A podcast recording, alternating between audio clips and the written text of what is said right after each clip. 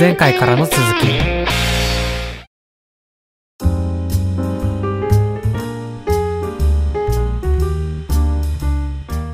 あ僕があげた9枚なんかもう1個同じ、なんか全部で18個ぐらいちょっとつあげてたんですけどとりあえず9個うんうんうん。今リトルさんにお送りしたんですがここに載ってるのが、うん。えっと、 For Tracy Hyde っていうバンドの、エサなんて読んだろうなこれ？エサーニテエサーニティ。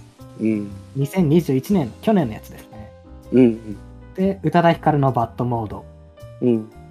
で Laura day romanceの roman candles象形ろうそく、で柴田聡子のぼちぼち銀河うん。でイージーライフの Life is a Beach うん。これは去年のアルバムでうん。次がアデルの30うん。これも去年うん。でマムの円の世界うん。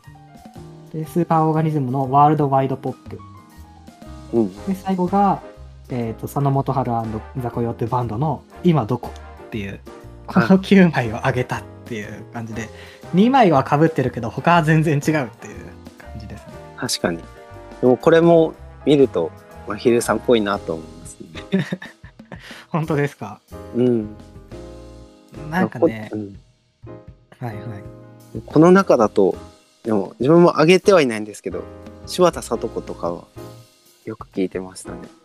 うんうんうんそれこそ柴田聡子は音がすげえって僕は思ったんですよ、ああ。なんかもう良質な音を聞いてる気がするっていうああ。のが初めて聞いた時に感じてうんうん。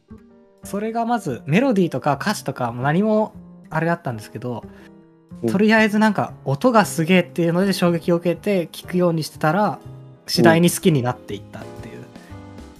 のが柴田聡子でしただから全然去年とか一昨年とか、まあ、これまでの曲は全然まだ聴けてなくてうんうん。本当にもうこのアルバムしかまだ聴けてないという状況なんですけどめちゃめちゃ好きでしたねうん。でもなんかちょうどもう来週ぐらいに柴田聡子の何何かの曲の「きっとフレッシュ」のリミックスか何かがリリースされるってあ、そうなんですか。ええいうのを見ましたちょっと楽しみだなっていううん。楽しみ。うん。で、えっと、だから僕は結構ね、リトルさんと似ていて、うん。リスニングライフ2年目だっていう、そんな感じがしていて、楽しいリスニングライフ2年目っていう、そんな感じで。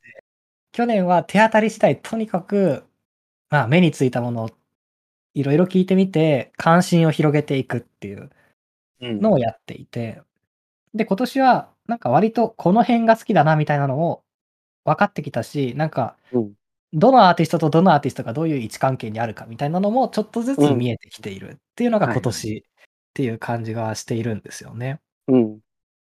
で、っていうのも、なんかそれを決定づけたのが、これも、もうリトルさんが去年、去年、前回来ていただいた時にもお話ししたと思うんですけど、はい今年の、年の頭に、チャイのアルバ、アルバムじゃない、チャイのライブに行ったんですよ。うん。で、チャイのライブでゲストがマムだったんですけど、あの、マムのライブからチャイのライブに場面転換があって、はいその20分ぐらいずっと、なんか、ずっと海外の音楽が流れてたんですよね。うん。僕はあんまり聞いたことのないジャンルで、うんうん。でもすごい耳なじみが良くて、うんで、なんか体もすごい自然と乗るし、なんなら前にいた外国人の方々4人組ぐらいで来てたんですけど、うん。もうめちゃめちゃノリノリで、その BGM に。うん。で、なんか僕もなんか乗ってきちゃって、なんかライブやってないのにもなんか体が動いちゃうみたいな、なって、あ後々分かったんですけど、はいそれが多分インディーロックなり、インディーポップのジャンルの曲だったんですよ。まあ、チャイのあたりのうんうんうん。曲が流れてて、だから、クライロとか多分流れてただろうし、はいはい。ハイムとかももしかしたら流れてたかもしれない。はい。で、あ、そういうジャンルがあるんだみたいなことを知って、その辺を結構掘っていったんで、僕にとってあのチャイの存在が結構大きくて、うんうんで、その周辺を聞いていくと、なんかスーパーオーガニズムとちょっと結びついたりとかもしたりして、うんうんで、聴く音楽の幅がぐっと広がったんですよね。うんうんうん多分それで海外の曲を一気に聴けるようになっていって、うんうん。で、なんかそのリズム感とか、ちょっと、それまで J ロック的なものしか聞いてこなかった僕からしたら、どんどん新しいリズム感みたいなのがインプットされていって、うん。でそれを最初になんか、新譜として、その成果が出出て聴けるよ、何真っ先に好きになったのがバッドモードだったっていう感じだったっていう。ですよね。ああはいだから、うんうんめちゃめちゃ海外の曲を聴いた一年でもあった。うん聴き始めた一年ですね。楽しいですよねそのつながいやりが見えてきてそれをなんだ掘ってる時の、うんうんうん。めちゃめちゃ楽しい。うんし、今年は、1ヶ月に1個以上は、プレイリストを作るっていうのを自分の中でずっとやってたんですよ。うんうんで、なんかその月聞いた、あその月発見した、まあ、すごいいい、好きだなっていう曲と、まあこれまで知ってた曲と入れて、だいたい1時間いかないぐらいのプレイリストにする。っうんていうのを1年間やってきたら、なんていうか、どの時期でどういう曲に出会ったかとか、どういうアーティストに出会ったから、どのし、どういう音楽的な広がりがあったかとか、うん。好みの広がりがあったかとか、結構分かったりして、うんうんで去年を、去年じゃないな、先月はこういうの聞いてたから、今月はこういうの聞こうとしてるとか、うん。なんか結構そういうのが、めちゃめちゃ変遷が分かって、うんあの残してきてよかったなって今はめちゃめちゃ思ああってるんですよ。確かに。プレイリスト。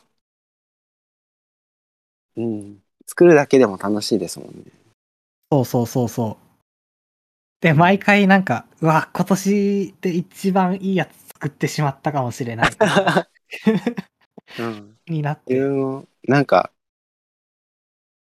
なんか独特のテーマとか浮かぶと楽しいうんなってうんなんか例えばちょっと前に作ったんですけどなんかもしうん自分がアーティストだとして、うん。でその自分がなんかアルバムを作っなんか架空なんですけどうん。アルバムを作ったとしてそれのアルバムに影響をもたらした曲はどんな曲かみたいなのを想像しはいて、はいはいプ。レイリストを作ってみたんですけど、うわ、楽しそう。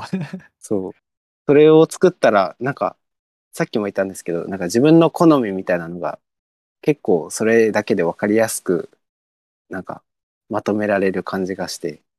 うんうんうんうん。なんだろう結果的に自分のなんか本当に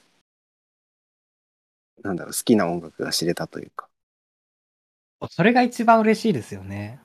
うん。なんか好きな音楽が知れる喜びっていうのは結構時間をかけないとたどり着けないところでもあって、うんうん。それがなんか1年半、2年ぐらいそういうことやってきて、お互いちょっとつかめてきてる時期っていううん。感じはありますね。うん。確かに。僕の挙げた、えっと、9枚ので言うと、はい。フォートラシーハイドとか、はいはい。これも、去年のなんかいろんな人のベストをちょっと探ってた時期に、うん。大体海外のアーティストがいるのになんか日本のバンドがいるぞっていうので、うん。聞いてみたんですよ。うん。すると、めちゃめちゃ聞きやすいアーティストで、うんうん。すごいあれですよね、シューゲーザーというか、うんうんうん。そういう音楽をやってるバンドイメーですけどジがあります。うん。なんだけど、なんだけどというか、それが、ボーカルの女性の方なんですけど、ボーカルの声と、すごくマッチしているというか、ああでも確かに独特ですもんねうん。なんていうかボーカ、ルすごい、海外のメロディーを、海外の音楽のメロディーっていう感じがするんですよ。だから、うんすごい新しいわけじゃないと言えば新しいわけじゃないんだけど、うん。でもこういうメロディーというか、こういう音楽を日本のバンドでやってる人たちがいるんだっていううん。気持ちよさっていうか、うん。っていう好きでずっと聴いていて、うん。でもちょうど今年、来週ぐらいかな、ホテルインソムニアっていう新しいアルバムが出るらしいんで、おーまあそれを出る前にこうやってベストで出しちゃってるのはどうかとは思うんですけど、でも今年はもう去年のアルバムが好きだったからいいやっていう、うん。それを聞いた1年だったからいいやっていう感じだったし、うん。でも何より、もう個人的に大発見だったのは、はいローラ・デイ・ロマンスっていうバンドですね。もう今年1位は誰って言われたら真っ先にこのバンドを上げるっていううん。ぐらい好きで。メールも送ってくれてましたもんね。あの、うんミレニアムラジオの方。そうそうそうそうそう。なんか、うん何がいいかって言われたら、うまく言葉で言えないんだけど、とにかく耳障りがいいんですよね。うん。うん。で、結構ソフトな感じのバンドの音楽してるんで、うん。全然シューゲーザーとかも真逆にあるし、うん。なんだけどすごいもう生活の、生活音になってました、僕の一時期。ああ。朝起きてとりあえずこれ流せば起きれるみたいな、うんうん。ああ、でも、みたいになってたんで。たまに現れますよね。生活音になるうん。音楽。そうう。ん。が、ちょっと、もう、ね、だから、バイトとかでも、はい。ちょっと音楽の話とかしたりすると、うん。いや、ローラ・デ・ロマンスがやばいっていう話をよく するんですけど、うんあんま誰にも伝わんないっていう。ああ、うん確かに。なんか、その、ピーター・リョーとかで、徐々に生活に密着してくる音楽とかもあると思うんですけど、なんか、元から、なんか、これ、なんか自分の人生の中にあった音だなとかうんっていう音。が結構、なんだろう、ジャンルで言うと、あの、あれ、ど忘れしちゃった？あの、自然の音とかを、アンビエント。あ、アンビエントだ。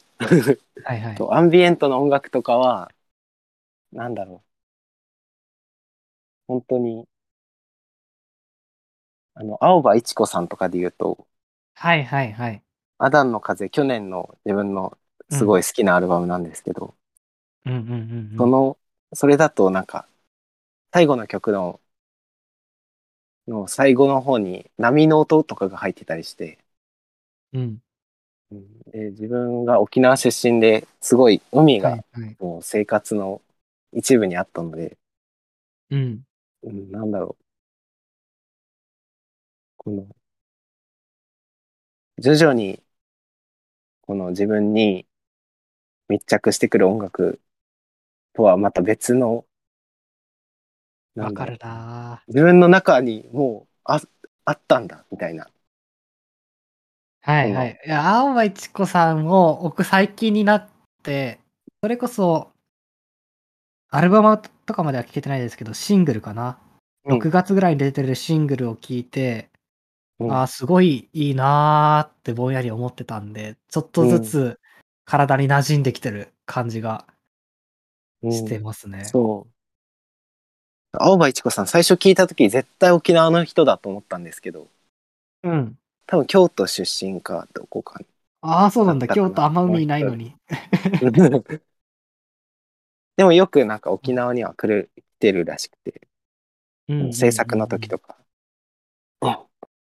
そう、なんか、そういう音楽は、なんか、また特別になったりしますね。その、いやー、そうですよね。うん、外から来る感じじゃなくても、自分の中にポンって、なんだろう。あ、あったんだ、みたいな感じで、あ、そ、そこにあったんだっていう感じというか。うん、うん。あ、アダンのか僕にとってそれがローラでロマンスかもしれない。あ、そうなんですね。うんすごいな。面白い。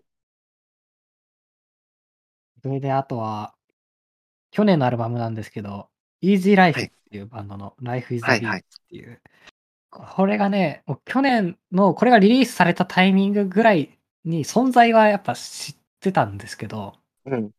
なんかリスニングライフ1年目の僕にはなんか良さが分かってなかったんですよね、全然。はいはい。で、改めて今年聞き返してみたら、もうめちゃくちゃ良くって、うん。で、すごい甘いメロディーと、でもビートがしっかりしているのとっていうので、踊れるけど甘いっていう、ああ。両方を持ってる感じがもうぶっ刺さってしまいまして、ええめちゃくちゃイージーライフを聴いた1年でもあったんですよね。うん。で、今そう年アルバム出てるんですよ。もう1枚。ああ、はいあるん。ですけど、やっぱ、それよりもこっちの方が好きっていう。それは、な、なんでですか？なんだろうな。えっと、甘さ、メロディーが甘いんですけど、あとはい、観音的な、はいそれこそ、なんだろうな。管楽器とか使ってたりして、ちょっとかんうん。観音的な音を、メロディーだったりするんですけど、この Life a Beach っていうのは。うん。うん今年出た Another Day in Life だったかなっていうアルバムは、その側面ちょっと薄れてるんですよ。ああ。結構ビートがしっかりしてる上に甘いのが去年のアルバムだったんですけど、今年はビートがしっかりしてるバンドの音楽になってて、ああ。なんか、ちょうどなんていうんですかね、まあコロナ禍のちょっとチルみたいなのが流行った時期というか、うん。に出てきたアルバムの一つだなっていう感じはするんですよね、このやつは。で、僕ははいもしかしたらまだその空気をちょっと引きずってた一年だったかもしれないっていうので、あ。こっちの方が。が好きだったっていう。はいはい。うん。だからちょうどこの時期、同じ時期に僕は、あの、レックス・オレンジ・カウンティかな？はいはいはい。の新しいアルバムとか聞いて、うんあれもなんか似たような官能的なメロディーだったり、音遣いだったりするじゃないですか。甘い、うん。えーそういうのを並べて聞いてました。ああ。うん自分逆になんか、その、そういう空気から解放される感じの音楽、音楽というか、うんなんだろう。なんか、今年、なんかよく、自分家で一人にいるとき踊ったりしたんですよ。音楽を聴いて。いいじゃないですか。そう。その時間がすごい楽しくて、うんうんうん。それはなんかそういう空気から、なんか、解放される気持ちよさみたいなの多分あったかもしれまなるほど、なるほど。せん。うん。確かに僕がこの、えーっと、Easy Life のこのアルバムの良さに気づいたのが3月なんですよ。プレイリストを見返してみると。うんうんうん。で、その時期はめちゃくちゃ甘いメロディーが聴いてて、で、はいえーっと、そっから多分ゴールデンウィーク5月あたりまで多分そういうのをすごく聞くんですよね。はい。で甘い音みたいなのが。うんうん。でもそれって同時になんか虚無感とか寂しさっていうのと隣り合わせで、うんうんうん。でその時に僕は、その、外に出ても何にも楽しくないし、うんうん。で、街に出てもも自分の求めてるものなんて何もないなっていう絶望感を味わっていて、で、でもやっぱり散歩してるその瞬間だけは、何も目的を持たずに散歩してる時だけは、なんか寂しさとか孤独感とかもなく、ただ自分で歩いていられる。で心地いいなって思えるっていうことに気づいたのがちょうど5月とか6月あたりで、うん。多分その時期ぐらいから、イージーライフは聞くけど、他のこういう音楽は積極的に探すみたいなことはなくなってったかもしれないでああ。すね。多分そういうのを、例えばウェブ版あの日の交差点では多分文章を書いて残していて、うん。なんだったかな目的なき手段あるいは私つまりノバディっていうちょっと変なタイトルをつけて。投稿してるんですけど、まあ、散歩してたら、散歩する時の虚無感と、でもはい目的なく歩いたら救われるみたいな気持ちみたいなのに気づいたっていう話が載っていて、多分その時期ぐらいから僕もそのなんか、汁みたいなものとかと離れていったかもしれないっていう。ああ。今思えばうんうん。そうかもしれないです。音楽界的にも、そういう流れあったと、うんうん。なんか思うんです。なんか、その、もういいでしょ、みたいな。そうそうそうそうはい。去年とかめちゃくちゃそういうね、チルな感じで溢れたんで、20年、21年はね、うん。もういいでしょうな感じは確かに、なんかお腹いっぱいというか、うん。うん。まあ結構ある。なんていうのは、わかるし、音楽界的にもそうだなっていうので、うんうんそうなってくのはわかるなっていう。うん。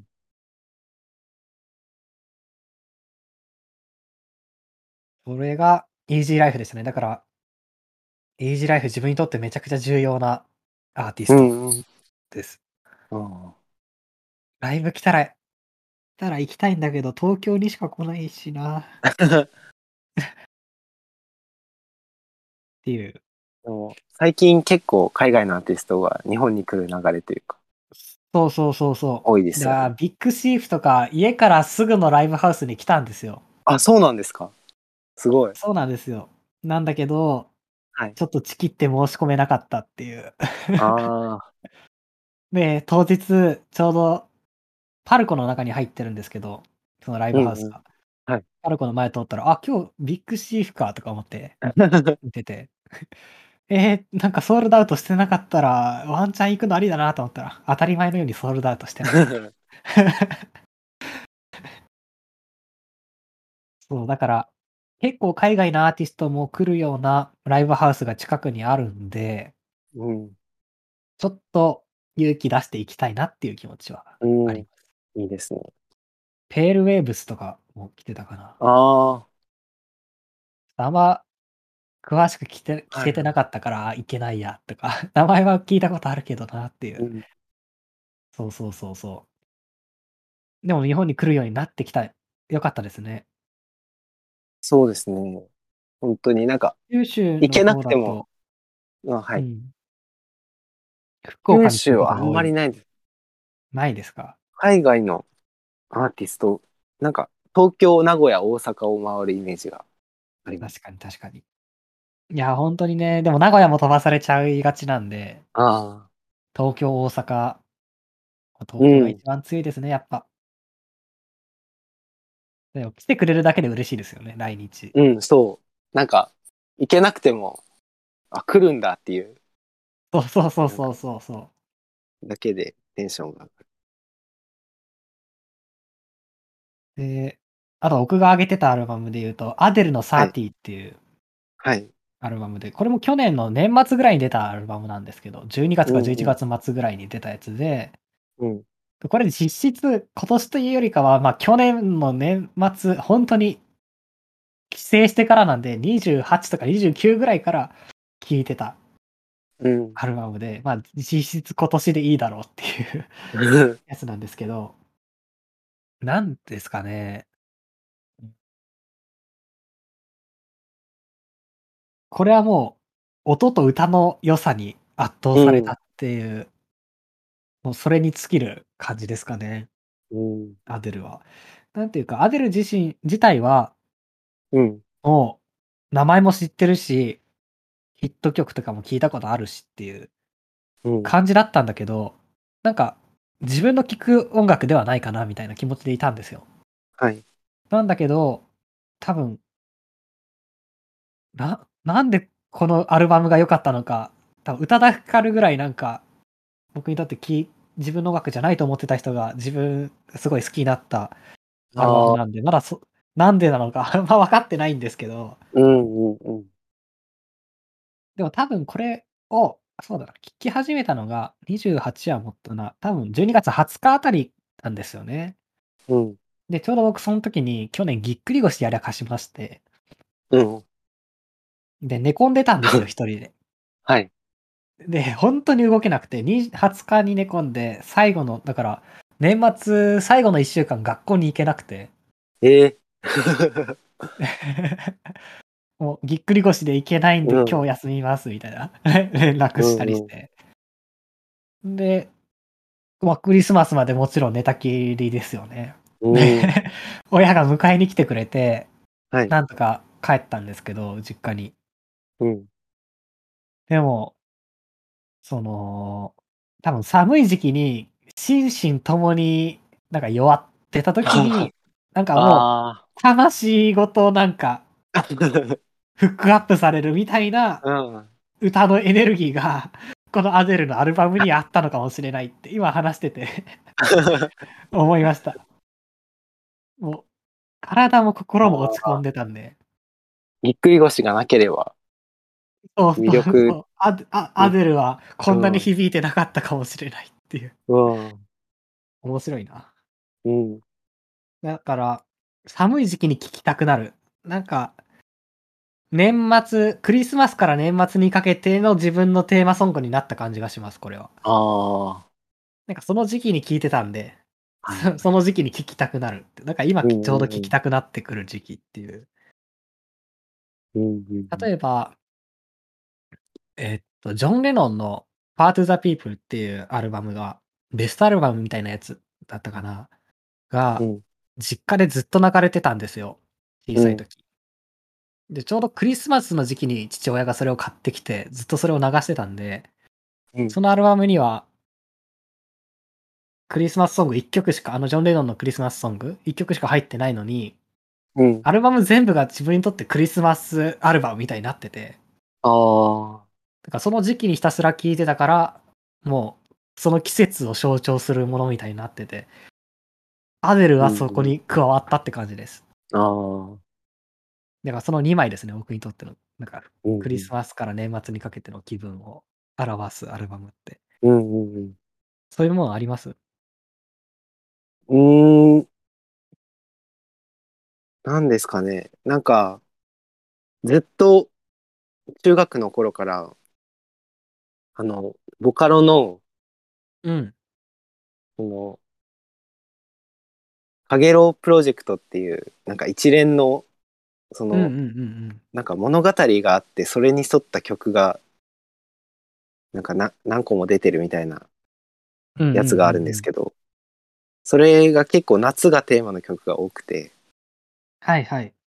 で、結構、中学校の時は、夏ずっと聴いてて、で、それ以降も、なんか夏になったらなんとなく聴くみたいな感じになっているので、うんうそうですね、なんか、僕、それの影響で、なんかボカロを聴くと、なんとなく、なんか、夏のイメージが湧くというか、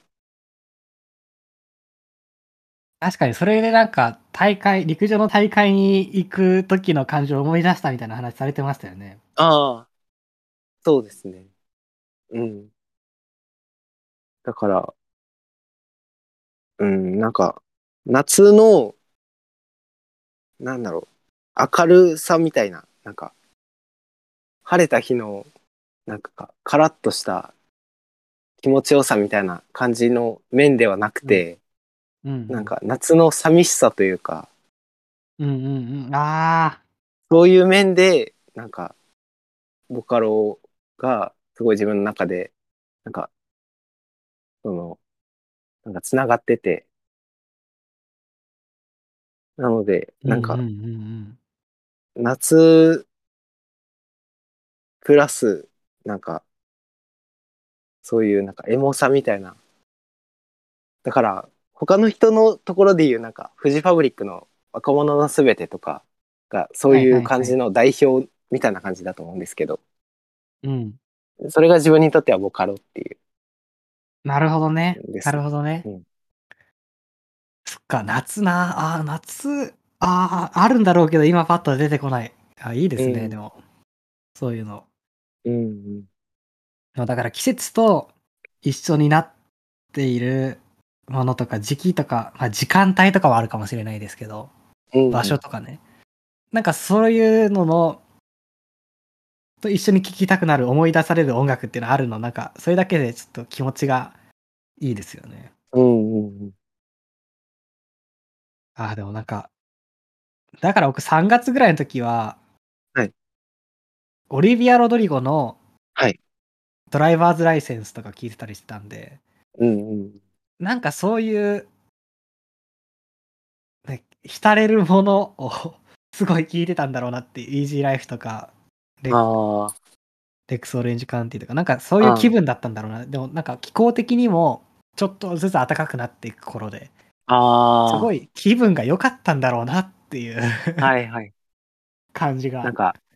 あったかさが気持ちよくなってくる頃です。そうそうそうそう。うんなんかプレイリスト見てると、この時は気分が良かったんだろうなとか、この時落ち込んでたんだろうなとか、そういうのも分かったりして。ちょうどその時にロザリアとかもでのアルバムとかも出てるんだな。うん。うんうんうん。で、えっと、あと僕が挙げてたもので言うと、マムの円の世界はさっき、さっき前のエピソードでたくさん話しましたけど。はい。で、あれですね、スーパーオーガニズムのワールドワイドポップ。はい。これはね、待望だったんですよ。うんうん。っていうのも、スーパーオーガニズムは2018年にアルバムを出していて、うん。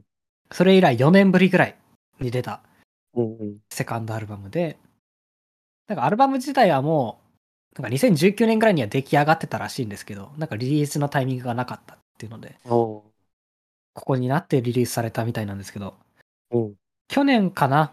去年か一昨年ぐらいにスーパーオーガニズムを僕は知って、はいっていうか聞くようになって、それから2年間ぐらいはずっと1作目の1枚のアルバムをひたすら聴き続けたんですけど、うんうんうん。今年になってやっと新作が出るっていうので楽しみにして聞いてたら、うんなんていうか、1枚目のスーパーオーガニズムの、なんていうか、音楽オタクとはちょっと違うんだけど、なんか本当に、部屋で友達と集まって音楽作ってるみたいなノリとはちょっと違って、もう少し商業的にはなってるんですけど、はい。でもなんかスーパーオーガニズム的な遊び、音の遊び方とか、何よりやっぱメロディーセンスの良さみたいなのが、ポップなセンスの良さみたいなのがやっぱ今回もあって、うん。アルバム通してめちゃくちゃ良くって、うんうんうん。しかも、あの、フジロックに今年は。来ていまして、スーパーオーガニズムが。うんうんそれが YouTube で配信されていたんで、うん。うん。それを僕はもうテレビの前で 待機して、あ全力で踊ってました。あ。部屋で。最高に楽しかったいいですね。なーって。ライブ行ってないけど行ったぐらい楽しかったっていう。うんうん。ちなみに、それこそスーパーオーガニズムは日本で来年ツアーをやるので、ああ。1月に名古屋に来るやつはしっかりチケットを抑えまして、ああ。それはもう来年初っ端の楽しみですね。すごい。いいな。スーパーオーガニズムのライブに行ってきます。いや、ワールドワイドポップうん。聞いてほしいな。ぜひ。うんうん。聞いてみます。と、最後になるんですけど、はい。佐野元春ザ・コヨーテバンドの今どうんこ？っていう、うんこのアルバム。佐野元春、このアルバム聞いたことありました？聞けてないんですよ。ですよね。なんか、うん。まあ僕たちの世代じゃなさすぎますしね。まずうん、佐野元春っていうのが。けど、すごい話題になってましたよね、この。そうアルバムそうそうそう。うん。それで、あの、出た時に、まあ話題になっていて、うん。で、まあ話題になってるやつは大体なんとなく聞いてみるんですよ、一回。はい。すると、この、今どこ？これがね、めちゃくちゃかっこよくって、しかもスッと入ってきて、うん。なんか、親世代のアーティストって自分が聴聞くの音楽となんか全然違うタイプの音楽をやってるのかなって勝手に思ってたんですけど、はいあ、全然自分のためにある曲だ、ある音楽だって思えて、うん。で、僕は、今どこで初めて佐野元春の音楽を聴き、うん今、現在進行形でのめり込んでるっていう感じです。ああ。もうね、かっこよすぎるとしか言えないっていう。なんなら僕は佐野元春とマムを重ねてるところがあって、うんうんうん。それは音楽的な話じゃなくないんですけど、なんていうか、姿勢というか、うん。結構社会のことを冷静に悲観的に見ていて、はいはい。で、それを歌詞に表したりしてるじゃないですか、マムは。うんうん。それと似たようなことを佐野元春はやっていて、うん。なんだけどやっぱり60代後半とかなんで、はい。大人なんですよね。ええやっぱ、その、その、なんていうかね、姿に、マムは僕らと同世代な感じの、ある種の余裕のなさみたいなものを感じるんですけど、うん。佐野元春にはすごく余裕を感じるんですよ。ああ。で、なんか、あ、数十年後の姿かなみたいな。僕たちの数十年後の姿が佐野元春なのかなって、ああいううん。年の取り方を知りたいな、みたいなええ気持ちにもなったし、なんていうか、どれだけ今、僕たちが悲観的な思いでいたりとか、ギリギリで生きていようと、同じように年を積み重ねてきて、今こうやって音楽を作っている人がいるっていう事実でも励まされるっうん。ていうタイプの人で。あまりにもキャリアが長いから、全然昔の音楽とか聴けてないんですけど、とにかくね、今この、今どこっていうアルバム、これがとにかくかっこよかったっていう、うんうん。僕の印象に残ってて、だから衝撃で言うと、ローラ・デー・ロマンスと今どこは結構、今どこ、佐野元春は同じぐらいの衝撃があったかもしれないうんうんうん。ですね。ええなんかぜひ聴いてみてほしいし、なんなら、はい。ローラ・デ・ロマンスじゃないや。この今どこってアルバムって、はい。最初から本当にいい曲が並んでるんですよ。うん。で、まあ、1曲目はインストなんですけど、はい。2、3、4っていい曲が並んでて、うん。その3曲が好きすぎて、そこ聞き、めちゃくちゃ聞き込んだせいで、あんまその先がしっかり聞き込めてないというか、あの、その先に行けてないんですよね。その、その3曲が良すぎて。でも、いい曲に決まってるということで、いいアルバムに決まってるということで、うん。ある、ベストアルバムに入れてるぐらい。浸水しちゃってて。それで、なんて言うんですかね。えっと、あなんて話したらいいかな。ざっくり言うと、ここの、僕のなんか去年から今年にかけての、っていうかこれまでの音楽ライフみたいなものをざっくりと言うと、はい。なんか、一つの流れがちょっと見えてきたというか、ちょっとクリアになってきていて、はい。僕は音楽を聴こうと思ったのが2013年とか2014年ぐらいに初めて FM ラジオを聞いて、うんそれが大阪のラジオ局の FM802 っていうところだったんですけど、うんうんうん。そこで曲、音楽をを聴くようになって、はいあそこで流れてるのは結構ロック、日本のほバンドロックが多かったんで、その辺のめちゃくちゃ聞いたんですよね。はい。そこでなんかアレキサンドロスを好きになったりとか、バンプオブチキンを好きになったりとかした。うん。で、それが2017年ぐらい、高校の2年生ぐらいまで続くんですよ。うんうんうん。1、2年かな？だけど、高校生の後半はもう余裕がなくなって、ラジオも聴けないし、音楽も聴けないみたいな風になっていって、はい再び音楽を聴くようになるのが、大学入学した2020年うん。だったのかな。でも、その時はまだ、当時聴いてたバンドで好きだったアレキサンドロスとバンプオブチキンしかほぼ聴いてないみたいな。その時の自分の年間の再生数ランキングとか見ても、もそのバンドしかないんですよ、本当に。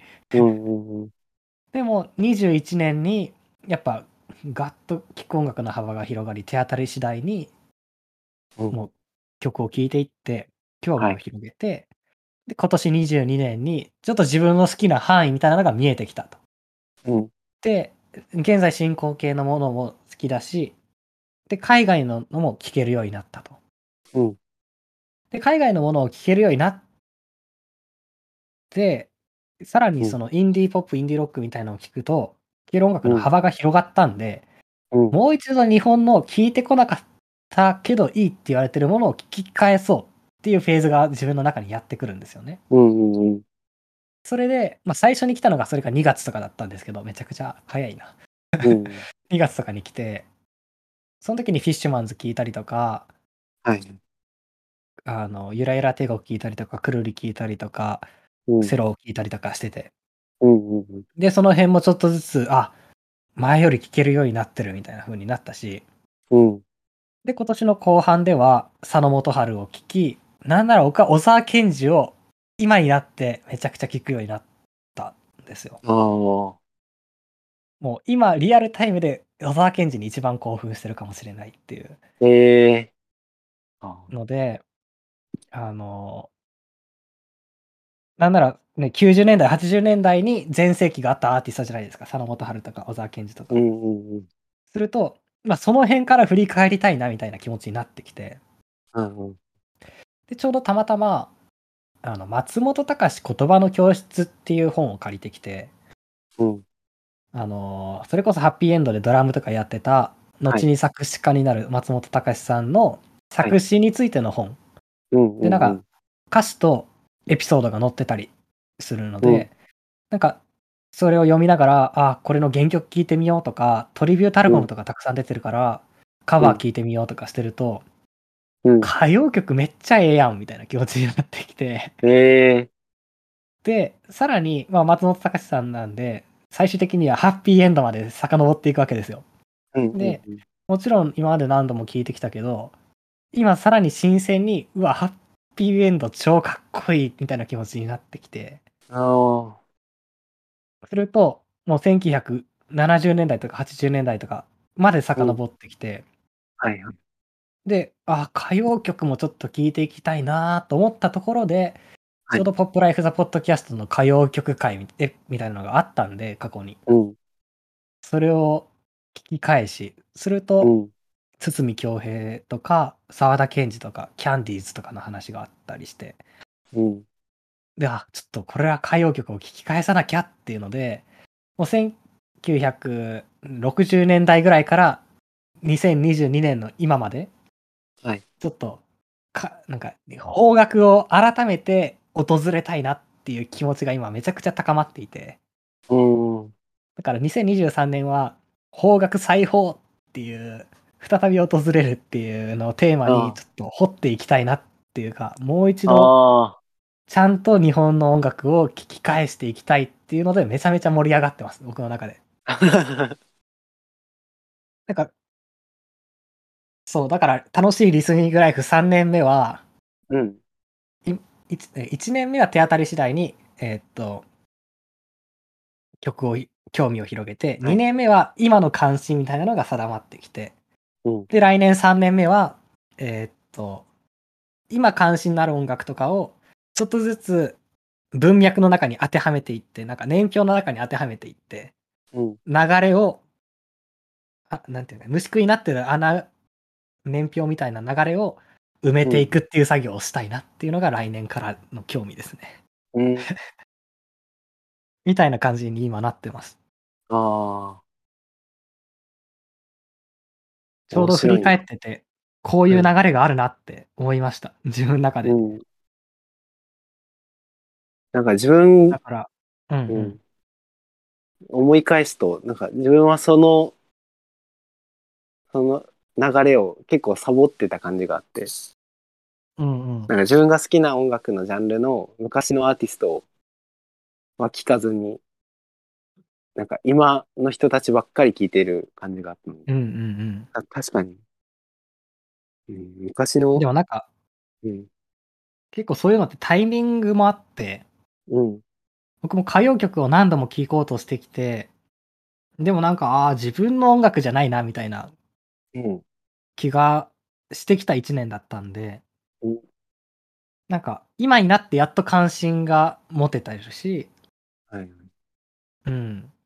小沢健二とかも、なんか、あー僕の音楽じゃないな、みたいな気持ちがあったけど、今になってめちゃくちゃうわいい曲だと思って聴けてるし、うん。なんか何度もチャレンジしては、跳ね返されっていうのを繰り返して、やっとなんか、波に乗れそうっていう気がしてるっていう。ところなので、なんかタイミングがあるのかもしれないですね。うん。それこそ、歌謡曲に関しては、あの、乃木坂スター誕生って番組あをー今今もやってるんですけど、あれで、なんか最近のは、5期生がやってるやつは、最近の曲が多いんですよ。平成とかの。うん。なんですけど、4期生がやってた頃は本当に昭和の歌謡曲をやっていて、うん。それを結構見ていたおかげで、曲をそこで知ったんですよね、僕は。ああ。すると、ポップライフの歌謡曲会とか聞いてても、固有名詞がわかるっていうああ。ようになっていってっていういろんな積み重ねがあって、多うん分今関心を持ててるのかもしれないです。うん。うん。だから、来年はちょっと方角をざっと外観したいなと、これまでの歴史を。うん。そんなつもりで、リスニングライフ楽しいなとワクワクしてます。うん。うん。なんか来年の期待とかありますか？このアーティストの新作楽しみとかでもいいですけど。ああ。とりあえず、そうですね。さっき言ったパスタスタの活動がどう広がっていくのかっていうのと、あとは、そうですね。なんか、VTuber とかの、うん。なんか音楽進出がすごいなんかはいはいはいはい。活発になってると思うのでなんかその VTuber と自分が好きな電子音楽のアーティストはなんかうんうん結構親和性高いと思うので、これまでも結構はいはいはい。コラボとかしてきてるんで、そこら辺のなんかつながりがもっと増えてすごいいい曲聴けそうだなっていう期待感はありますね。いやー、2023年も楽しみですね。うん、うん。いや、22年もいい音楽が多かった。そうですね。うん、うん。そうだな。まあだから来年もリスニングライフを楽しみに。うん、なんかそれこそ金子綾乃とかも早々にアルバムリリースがされそうだし、年。ああ、そうですね。ちょっともないのかな ?3 月とかだったかな？いや、でももうシングルは結構ですよ。ね。うん今年になっもう年末ぐらいになって来年リリースのアルバムから先行配信みたいなのも増えてきて、うんなんかその辺でちょっとね期待も高まってきているので、うんまた来年もまあお互い忙しくなるかもしれないですけど機会があれば音楽の話をしていけたらなと思います、うん、2022年の振り返りなんとなくこんなもんでいいですかね？そうですね。うん。話しそびれたこと大丈夫ですか？大丈夫です。大丈夫ですか？よし、はい。じゃあまあめちゃくちゃ何分話してたかわかんないですけども まあな長時間ちょっとありがとうございましたありがとうございました。楽しかったです。